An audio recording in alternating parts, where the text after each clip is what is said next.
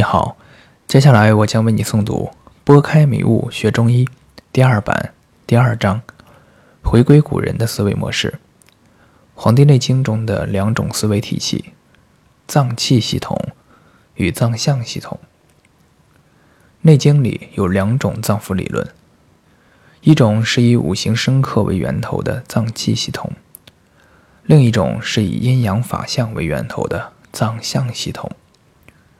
以心为例，有认为心就是形而下的实体脏器的，还有认为心为一个相，所有具有与火相似的相都是心。现就简单介绍一下这两套体系。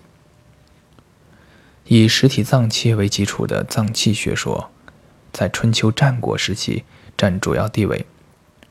他们认为。健康状态的人体就是五行能量均匀分布。当能量有偏移时，人便生病；当偏移到一定程度，疾病便会传变。医生通过四诊以判断人体能量的偏移程度及传变的情况。医生治疗就是通过各种手段干预人体五行能量，使人体的五种能量平衡。而藏象学说认为。人体内阳气与阴气均匀，则人健康；当人体阳气与阴气有偏差时，便得病。当偏差多，以致阴阳离绝，则不救。医生通过四诊判断出人体阴阳气的偏差情况，治疗目的就是为了使人体。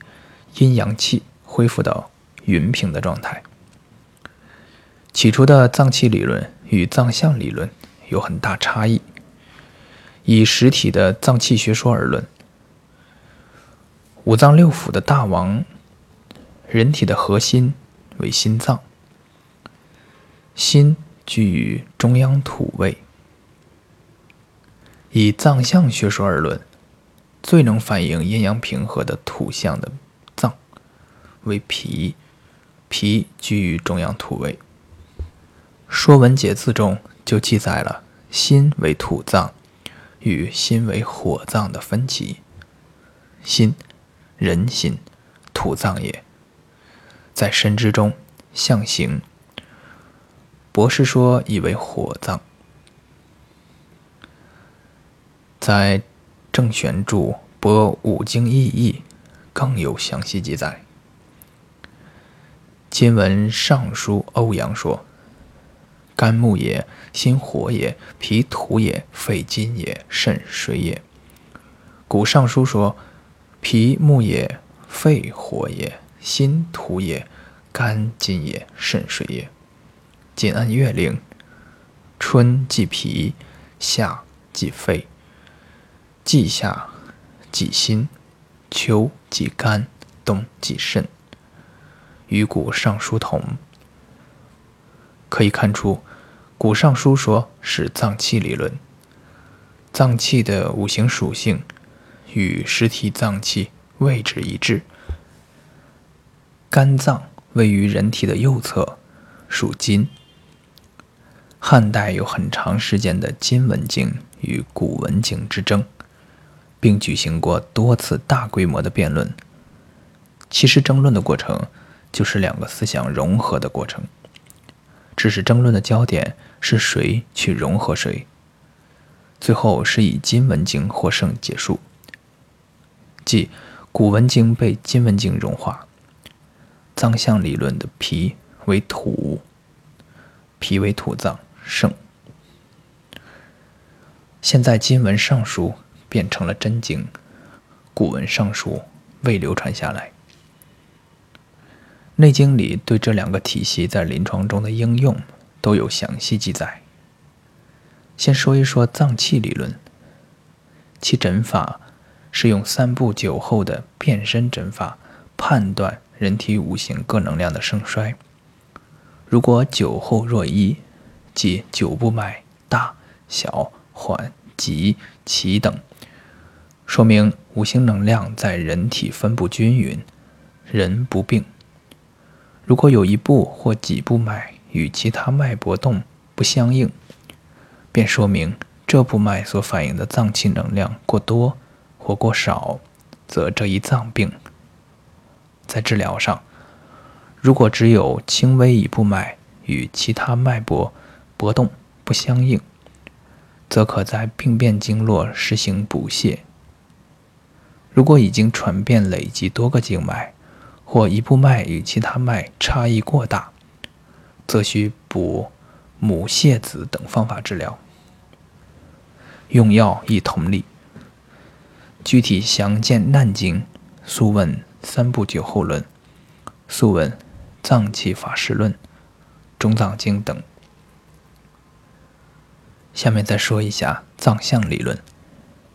其诊法是用人迎气口诊法，通过人迎气口对比，反映出人体阳气与阴气的差异。如果人迎与气口大小齐等，则说明人体阴阳匀平，不病；如果人迎气口有了差异，便说明。人体阴阳产生偏差，通过偏差程度判断人是处在少阳、太阳、阳明、太阴、少阴、厥阴的哪一状态。治疗上，通过补泻阴阳，以使人体阴阳匀平。具体详见《灵枢经》中史、《灵枢经》通天等。在读经典时。只要放下所有的知识去读，这两套体系自然就会彰显。但是，因为我们在读经典时总是有太多的欲望，总想用自己的主观愿望去注解经典，总想解出别人不知道的解释，这就难免会出错。如果我们不能还原经典，便会越读越混乱。举例来说。《内经》中所言肝病，一种是指人体实体的肝病，即人体五行中木的能量过多或过少，会表现出像木的症状；一种是指人总体处在少阳或厥阴的象的状态，这个状态很像春天，因此说肝或春病。我们读经典不能将这两套系统搞混，试着在不带注解的状态下去读经典，你便会发现思维开阔很多。张仲景《伤寒论》中所用辩证体系是辩六经体系，在《伤寒论》中很少提及实体脏器，提到的皮家与胃家，皮家食腑会去。胃家十大便坚，很显然不是脾脏与胃脏。从中可看出，张仲景似乎有意避免概念的混乱。王叔和在整理古人脉诊体系时，就详细分出了两套体系。《脉经》摘抄古人资料，总是会说：“又素问真经，张仲景或。”扁鹊脉法，华佗孝子。自己写的便会说《右心传》。由此可见，王叔和对古人的尊重。作为一名合格的医生，必须熟练掌握这两套体系，并将这两个体系完美结合。其实，一个体系走到极致，则另一个体系自通。下面。我们开始沿着张仲景六经体系深入学习经典。